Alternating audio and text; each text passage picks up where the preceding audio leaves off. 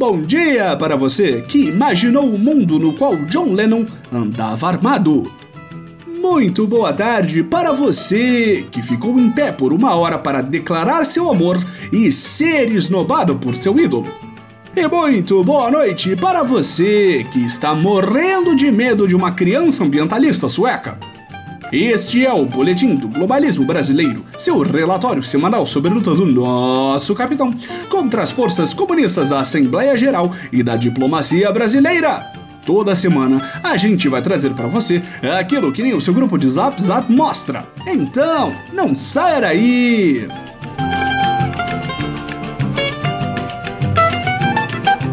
Esta semana, o boletim não poderia focar em outra coisa senão a presença marcante de nosso capitão na 74ª Assembleia Geral das Nações Unidas.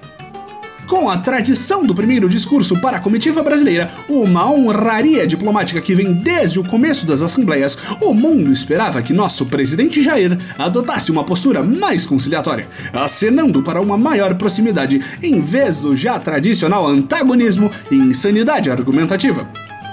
Amigos, o mundo simplesmente ainda não conhecia Jair Bolsonaro.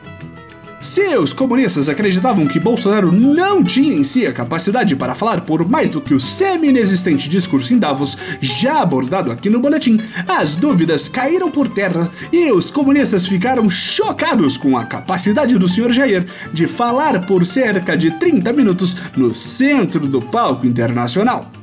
Em meia hora, o capitão atirou para todos os lados, usando da ONU para lavar roupa suja de questões internas como absolutamente nenhum líder mundial fez em mais uma arrojada inovação brasileira. Depois dessa demonstração da capacidade de concatenação de ideias, a maioria dos esquerdistas está com saudades de quando nosso Bolsonaro não se pronunciava. Pode falar mais que está pouco, meu capitão! Nas palavras do próprio, o discurso teve como foco o restabelecimento da verdade, já que, segundo ele, os presidentes socialistas do Brasil gastaram bilhões de dinheiros comprando toda a mídia internacional. Aparentemente, nosso estimado líder decidiu fazer isso tentando bater o recorde de mais mentiras contadas por minuto em uma Assembleia Geral. E, pelas reações, isso foi um completo sucesso! Após estabelecer suas metas, nosso ponderado Jair falou sobre o risco 100% real de o Brasil ter quase caído no socialismo por meio da cruel ditadura petista, que foi tão eficiente, mas tão eficiente que terminou com o presidente preso e a outra derrubada por impeachment. Ainda na página do socialismo, Bolsonaro prosseguiu falando sobre como os médicos cubanos eram, na realidade, escravos sancionados pela ONU sem nenhum tipo de direito fundamental mas aparentemente com direitos suficientes para fugir do país, uma vez que a nova era havia começado. Além disso, sobrou ainda para castigar a Venezuela, denunciada publicamente por ser base secreta para mais de 60 mil agentes comunistas infiltrados. Muito perigo essa base secreta de comunistas que até mesmo o governo brasileiro sabe que existe, ouvintes!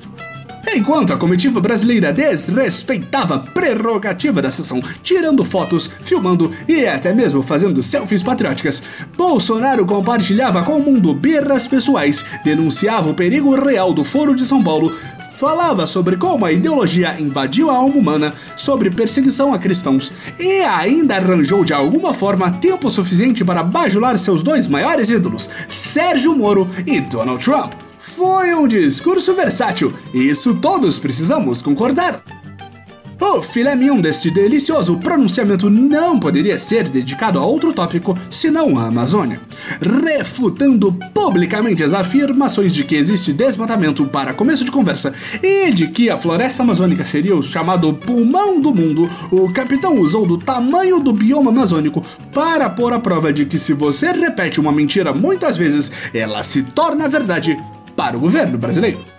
O pronunciamento se encerrou falando que o ser humano índio não pode ser pobre em cima das maiores riquezas do mundo: ouro, diamantes, nióbio e terras raras embaixo da terra.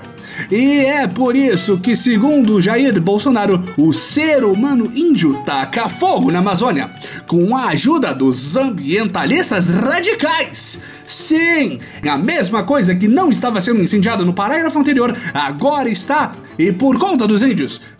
Coerência! A gente vê na nova era!